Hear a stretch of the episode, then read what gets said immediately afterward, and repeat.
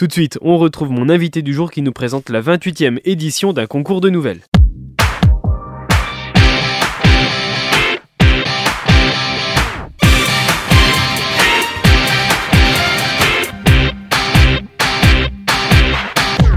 Bonjour Anne-Marie Rebon. Bonjour Théo. Vous êtes présidente de l'association Lire sous les Halles qui vient de dévoiler le thème de son célèbre concours de nouvelles. Une 28e édition pour euh, ce concours qui perdure dans le temps et qui même s'affirme comme un, rendez-vous attendu, on peut le dire?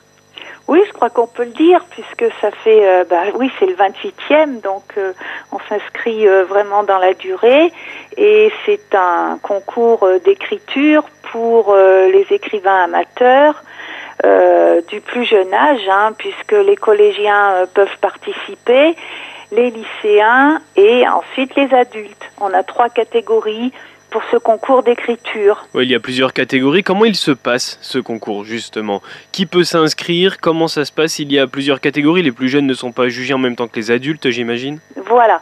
En fait, tout le monde peut s'inscrire.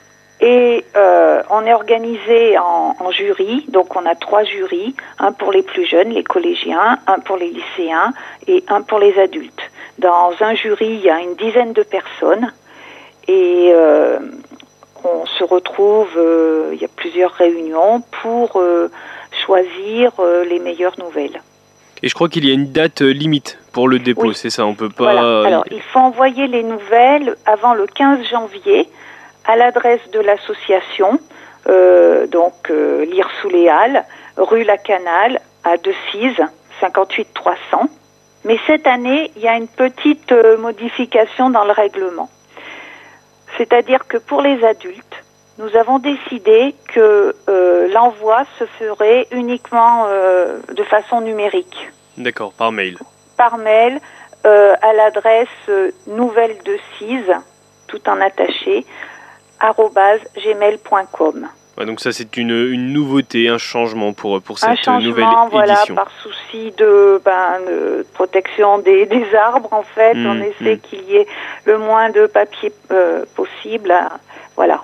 Et il y a toutes les éditions un thème qui est mis en avant justement pour, pour ce concours. Comment il est choisi ce thème chaque année? Alors c'est l'association qui choisit le thème, on se regroupe on fait une réunion à plusieurs euh, adhérents. Chacun arrive avec une idée et puis on en discute.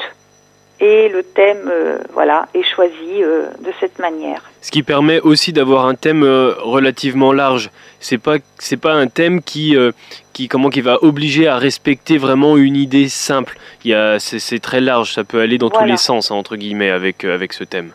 Oui, on essaie d'avoir vraiment le, quelque chose qui, qui puisse euh, être très ouvert, euh, parce qu'on sait combien le, ben, l'imagination des écrivains est fertile. Hein, donc, euh, nous, on espère euh, ben, recevoir beaucoup de nouvelles hein, cette année. euh, mais chaque année, on, on reçoit environ 300, 300 nouvelles.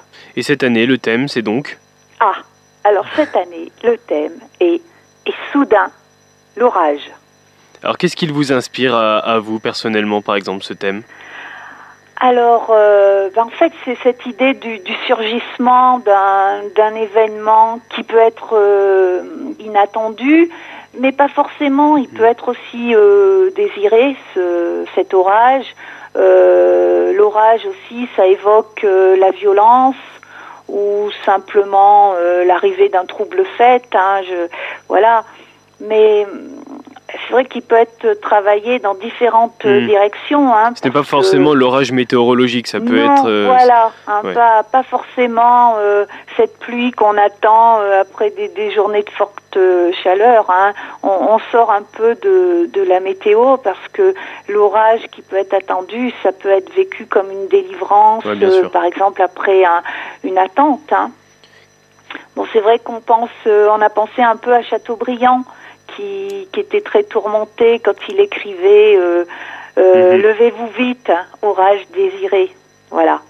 Donc, euh, on espère que ce, ce thème, bon, bah, plaira aux plus jeunes, hein, parce qu'on est toujours très attentif euh, à, à promouvoir l'écriture chez les chez les plus jeunes.